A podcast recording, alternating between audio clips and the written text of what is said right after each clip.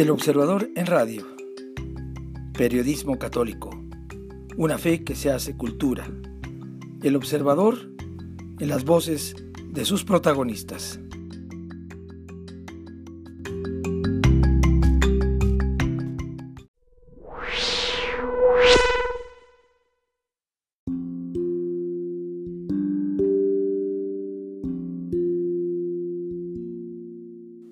De camino, por el de la voz Jaime Septién.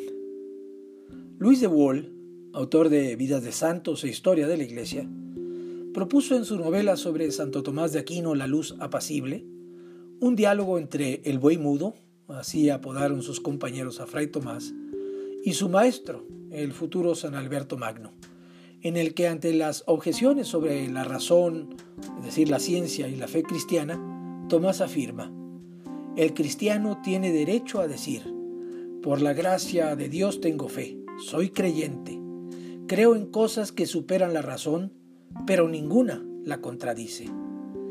En pleno debate del siglo XIII, Santo Tomás de Aquino trató justamente de reunir la verdad de la ciudad de Dios con la verdad de la ciudad del mundo, las dos ciudades de San Agustín. En otras palabras, la verdad de la fe y la verdad de la razón o de la ciencia. Este debate no ha acabado. La fe sin la ciencia es coja y la ciencia sin la fe es ciega, se ha dicho en múltiples ocasiones. Y San Juan Pablo II en su encíclica Fe y Razón comienza con estas palabras. La fe y la razón son como las dos alas con las cuales el espíritu humano se eleva hacia la contemplación de la verdad. Hoy, cuando la pandemia del coronavirus se encuentra en su punto más alto, muchos creyentes están dispuestos a estacionar la fe, hacerla a un lado, dejarla para cuando vuelvan a abrir los templos y solamente creer en la razón, en la ciencia, en la vacuna contra el COVID-SARS-2 como medida de salvación, salir del confinamiento, volver a la normalidad. Si hacemos caso al pensamiento de dos grandes como Santo Tomás y San Juan Pablo II, habríamos de vislumbrar la pandemia como una oportunidad de ir a fondo en lo que creemos, en lo que profesamos y en lo que celebramos. La ciencia basada en la razón no se opone a la fe. Mejor aún, la fe la purifica.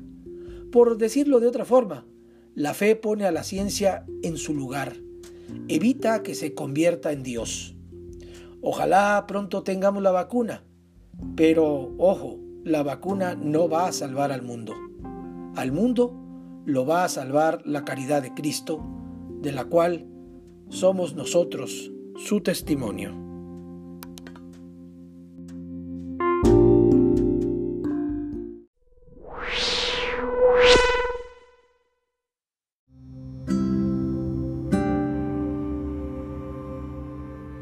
una disyuntiva falsa en épocas de catástrofe.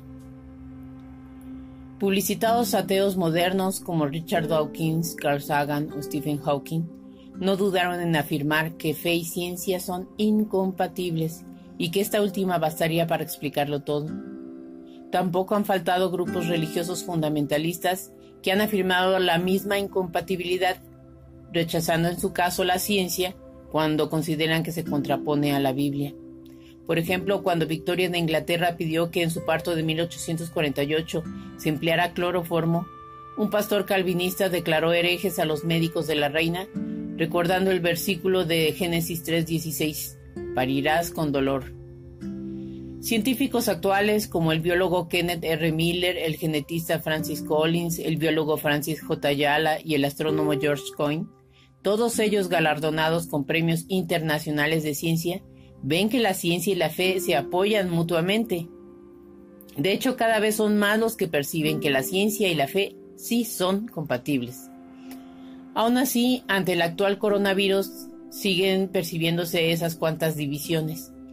Algunos se inclinan solo por la parte religiosa, pero de manera desviada, como con el uso del detente a manera de amuleto u objeto de magia, al tiempo que se desdeñan las medidas de prevención. Otros llaman a practicar sanamente la fe, orando a Dios para que nos libre de esta pandemia. Y no han faltado los sacerdotes valientes que hasta han salido a bendecir las ciudades con el Santísimo, sabedores de que, como dice Lucas 1.37, nada es imposible para Dios. Pero también han desconcertado algunas afirmaciones aisladas, como la de un cardenal de Luxemburgo que dijo que ante el coronavirus algunos fieles han demostrado creer en milagros que yo no comparto, o la de la Conferencia Episcopal de Escocia y la de los cuatro obispos de Iowa, que dijeron que los templos seguirán cerrados hasta que se aplique una vacuna, lo cual podría ocurrir en 2021. Es una disyuntiva falsa la de inclinarse solo por la fe o bien solo por la ciencia, como si esta última fuera infalible y Dios saliera sobrando. Dice la palabra de Dios en Eclesiástico 38 que el Señor puso en la tierra medicinas y que el varón prudente no las desdeña, pues Dios mismo dio a los hombres la ciencia. Al mismo tiempo, en tu enfermedad no seas negligente, sino ruega al Señor que Él te curará. Recurre luego al médico, pues el Señor lo creó también a Él, pues hay momentos en que en su mano está la solución.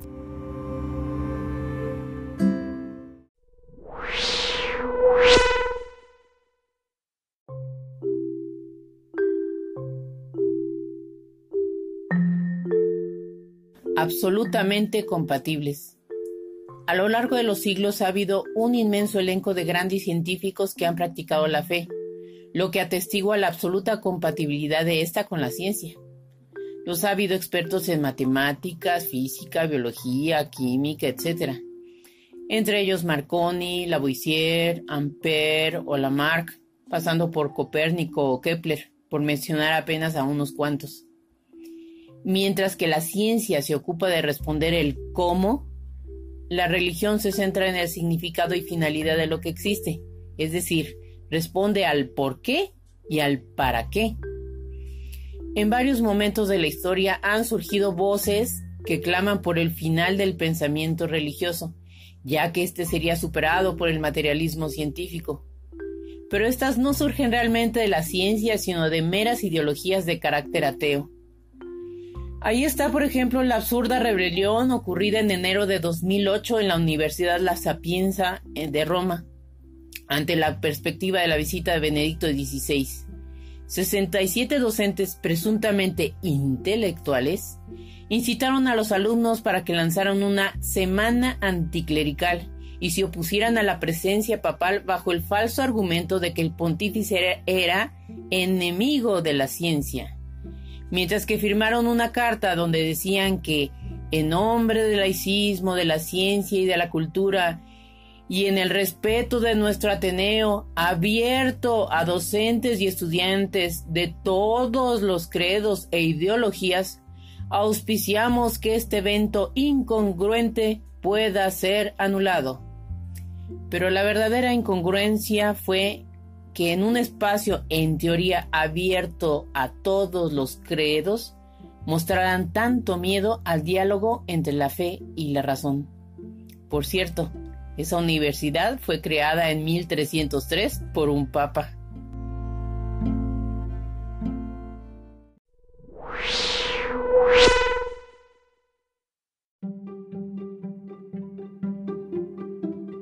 La confianza en la ciencia también es un acto de fe. Hay quienes prefieren la ciencia y la tecnología a la fe porque buscan certeza en sus vidas. Estas personas no han caído en la cuenta de que la fe es también una certeza y que por tanto la fe en la ciencia y en la tecnología no dejan también de ser un acto de fe. Los científicos tratan de imaginar objetivamente cómo suceden las cosas y explicar lo que observan. Al mismo tiempo tratan de evitar que las limitaciones o los prejuicios humanos nublen su pensamiento, de modo que puedan confiar en sí mismos para obtener una comprensión no sesgada de la realidad. Por eso la insistencia de algunos cuantos científicos en contraponer fe y ciencia no solo es contradictoria, sino poco científica, pues para ellos se basan en su inquebrantable fe en lo suyo. A decir del científico y divulgador británico Paul Davis, quien dirige el, Centro Billon para los conceptos fundamentales en ciencia de la Universidad del Estado de Arizona, el problema de la ciencia es que se ha dedicado a describir fenómenos como el electromagnetismo o la gravedad sin tratar de indagar en su origen. Simplemente se da por hecho que para ser científico se debe tener fe en que el universo está gobernado por leyes matemáticas inmutables, absolutas y universales, aunque sin pararse a pensar en el origen de tales leyes. Por tanto, la fe en la ciencia puede impedir comprender el porqué del universo.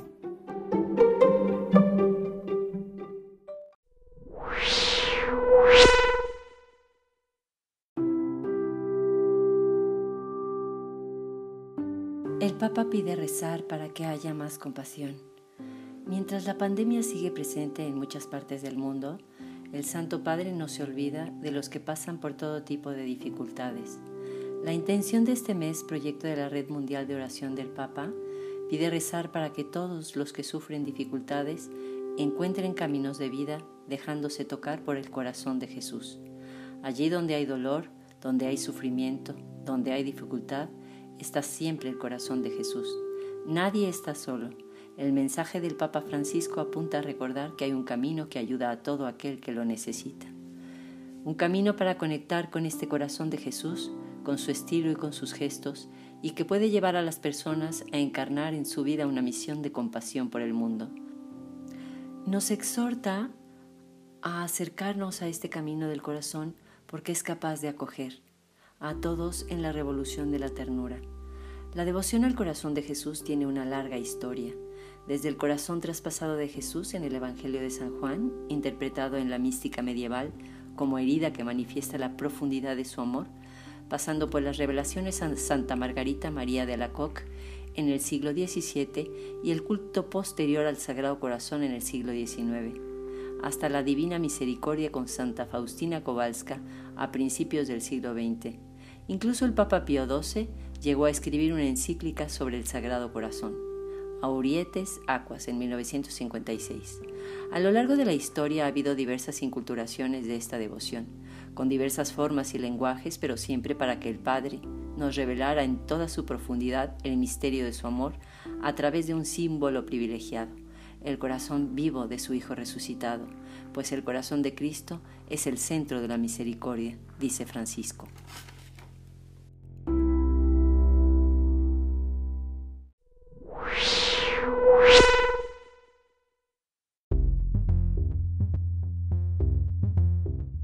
Las tentaciones de la posverdad por Mari Velázquez Dorantes. ¿Se ha preparado usted un batido con múltiples ingredientes porque desea absorber de un solo golpe todos los nutrientes? ¿Se ha puesto a meditar, a realizar reiki, a curar piedras y a hacer oraciones cristianas al mismo tiempo para entrar en una conexión divina? Si usted ha hecho alguna de estas opciones, lo que viene es un golpe de impacto. Estamos mal. Y esto es producto de una ola llamada posverdad, entendida como todo aquello que influye en nuestras emociones y creencias personales. La posverdad tiene varios tentáculos. Con el tiempo se ha ido extendiendo en nuestras vidas, desde la divulgación de noticias falsas hasta la canalización de la mentira. La autoayuda, la nueva espiritualidad, la meditación guiada, los ejercicios espirituales, chamanes, han tomado un nuevo enfoque, dejando a nuestro Dios en un segundo plano. Lo falso al alcance. Nadie nos habla de los peligros y las estrategias que utilizan los discursos de posverdad. Estamos frente a un escenario de falsedad, de rumores muy alejados del relato de la verdad. La publicidad, el dataísmo, los medios de comunicación contribuyen de manera productiva a vendernos la cura contra el aburrimiento o la felicidad instantánea o el encuentro divino tras unos pasos simples. Nada más falso que todo aquello que prometen y nosotros creemos. El arraigo de la mentira. el ruido meditado impone la mentira y los consumidores nos dejamos guiar porque pareciera que estamos arraigados en el futuro que aún no llega, mientras el mundo ideal de la actualidad es de papel o como el vaso donde estamos haciendo nuestro batido. Le ponemos todo aquello que nos resulta atractivo y para el momento real nos parece coherente e innovador. Una burbuja a punto de explotar. Somos una sociedad enferma, dicen los psicólogos, una sociedad con altos indicadores de infelicidad y vacíos, una sociedad deprimida. Y esto es producto de una burbuja que está a punto de explotar. Nos enseñaron métodos, nos dieron información a la mitad, piadosamente se preocuparon por la humanidad, pero no le dijeron que todo aquello que los individuos conjuraran los iba a dejar más perdidos y desolados.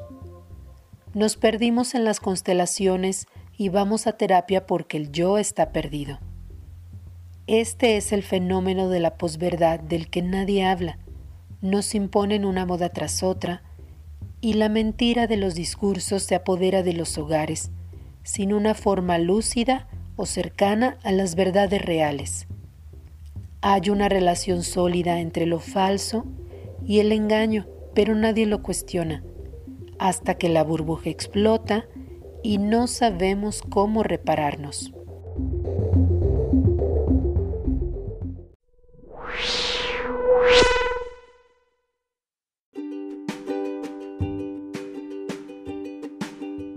La flor del almendro por Mario de Gasperín Gasperín.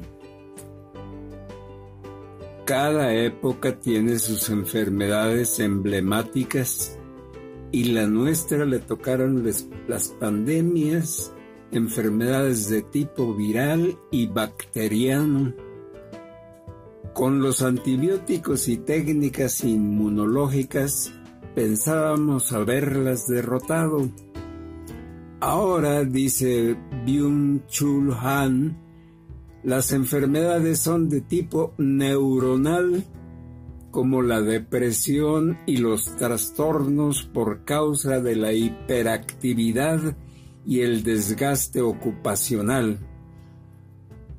Exceso de positividad les llama en su obra la sociedad del cansancio. Se adelantó demasiado este notable pensador porque las enfermedades neuronales ya llegaron y las pandemias no se han ido. Nos toca lidiar con las dos y ambas llegaron para quedarse. No parece factible que el hombre moderno cambie su estilo de vida, por lo menos a corto plazo. Como Dios nunca envejece, siempre está haciendo algo nuevo por eso el cristiano construye la historia auscultando el futuro.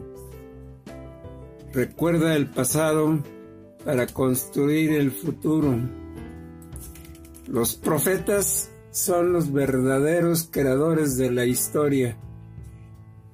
Israel se pasó la vida todavía esperando al Mesías y Jesús, realizada su obra en la plenitud de los tiempos, nos dejó su espíritu para llevarla a término con su venida gloriosa en la consumación de los tiempos.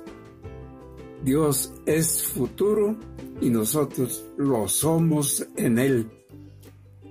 Para eso nos dejó su promesa y con ella algunos signos de esperanza que ahora llamamos signos de los tiempos, como las nubes que presagian la lluvia, el cielo rojizo que anuncia el verano, las yemas de la higuera que promete los frutos y la flor del almendro que precede la llegada de la primavera, como adelantaba Jeremías Jesús solía apelar al discernimiento personal y sapiencial, prolongando las advertencias de los profetas.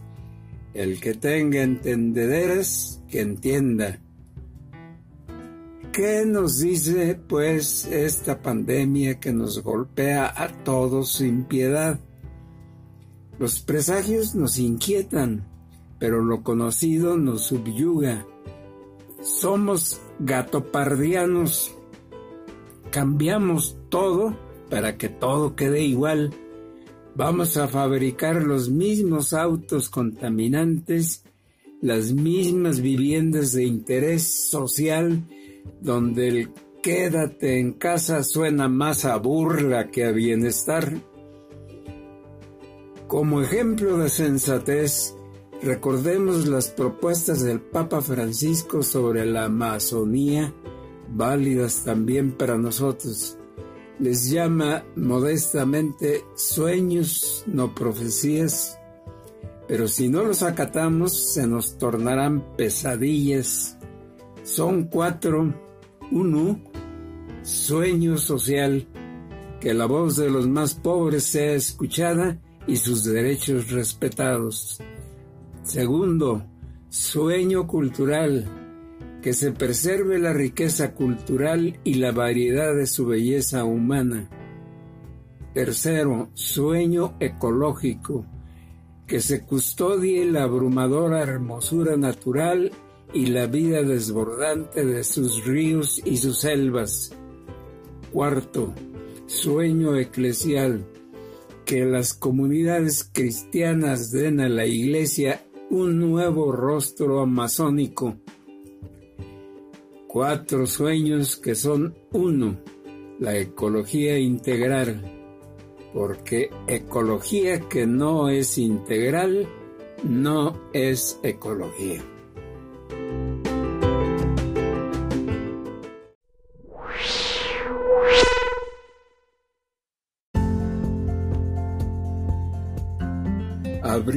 Los ojos a la verdad para poder denunciar. Por el padre Fernando Pascual.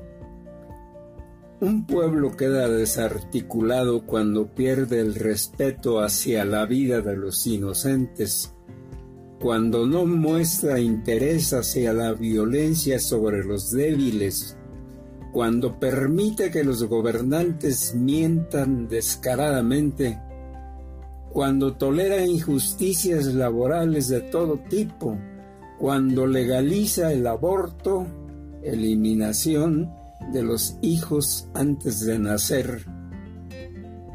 Por eso nos sorprende que ante ciertas situaciones de mayor crisis, la gran mayoría se someta a las decisiones de los gobernantes, aunque sean desastrosas, aunque carezcan de sentido, aunque aplasten cualquier crítica constructiva con propagandas pagadas con dinero público o con acciones represivas de la policía y de los juzgados.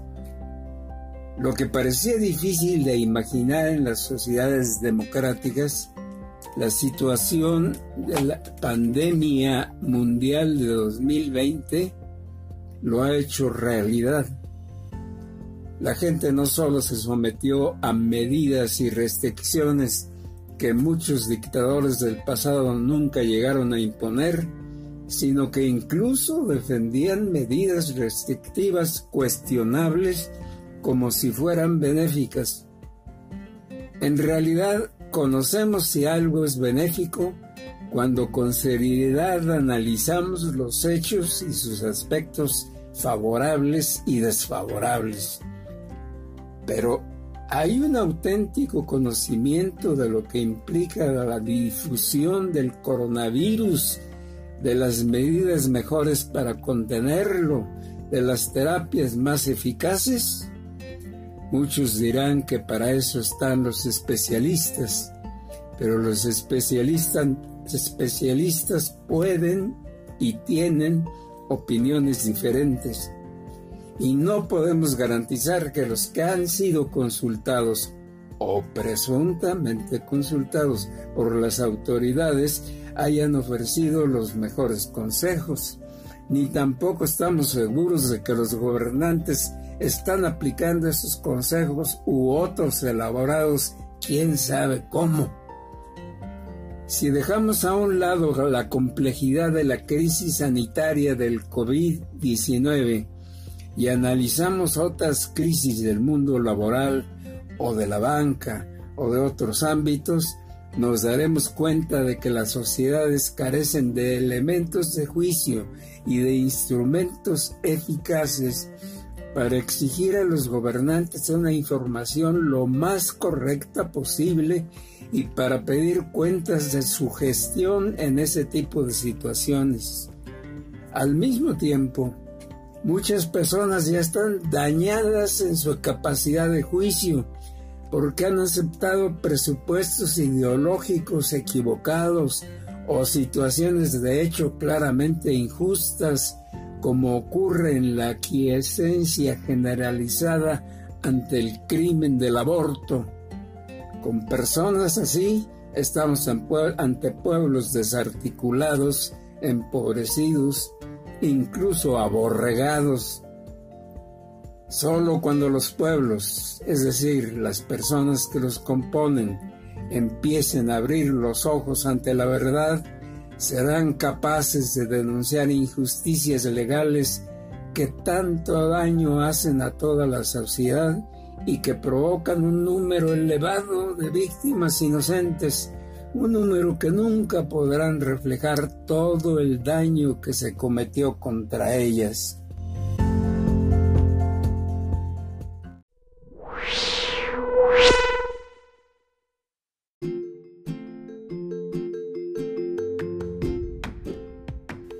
Música para encontrarte con Dios por Jackie Hasso.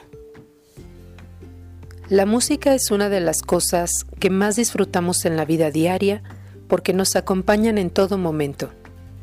Es un excelente medio para expresarnos, sensibilizarnos, relajarnos y hasta encontrarnos. Nos puede llevar a la diversión, al gozo, a la melancolía y al llanto. Es por ello que debemos tener particular cuidado en lo que escuchamos. Lo que entra a nuestro cuerpo por medio de los sentidos alimenta nuestra alma y espíritu. ¿Te ha pasado que al escuchar música de traición, sufrimiento o resentimiento te azotas más? Pongamos atención a este punto. ¿Cuántas veces, por ejemplo, estamos escuchando música en un momento en el que estamos dolidos, ponemos mil veces una canción de despecho y nuestro estado de ánimo se acerca más al suelo? Es importante darle una revisada de vez en cuando a nuestro playlist y analizar lo que estamos escuchando. El contenido de las letras de muchas de las canciones más in está lleno de sexualidad mal llevada y palabras altisonantes. ¿Eso es lo que estamos dando de alimento diario a nuestras almas? No, no se trata de borrar todas las canciones porque son malas, pero sí de estar más alerta. Para gloria de Dios, cada vez hay más cantautores e intérpretes de habla hispana que han puesto sus talentos y voces a los pies de Jesús y que nos ayudan a acercarnos a esa intimidad y alegría que tanto buscamos. En este deseo de estar más en comunión con Dios, he ido haciendo una lista de canciones que me han llevado a una profunda alabanza y encuentro con Él, a llenarme de esperanza y fe, a encontrar consuelo en los momentos difíciles o a conocer más su palabra.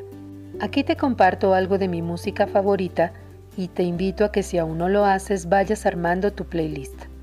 Todos son excelentes músicos católicos. Tengo por ejemplo a la hermana Glenda con su tema ¿Por qué tengo miedo si nada es imposible para ti?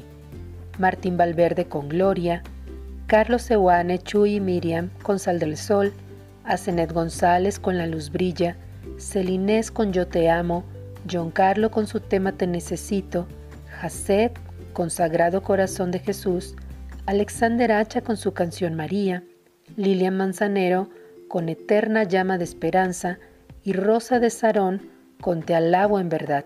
Definitivamente es una lista muy corta, pero te invito a que busques estas y otras canciones católicas en las plataformas. Así alimentas tu corazón y contribuyes a la difusión del Evangelio. Dios te bendice y recuerda que el que canta ora dos veces.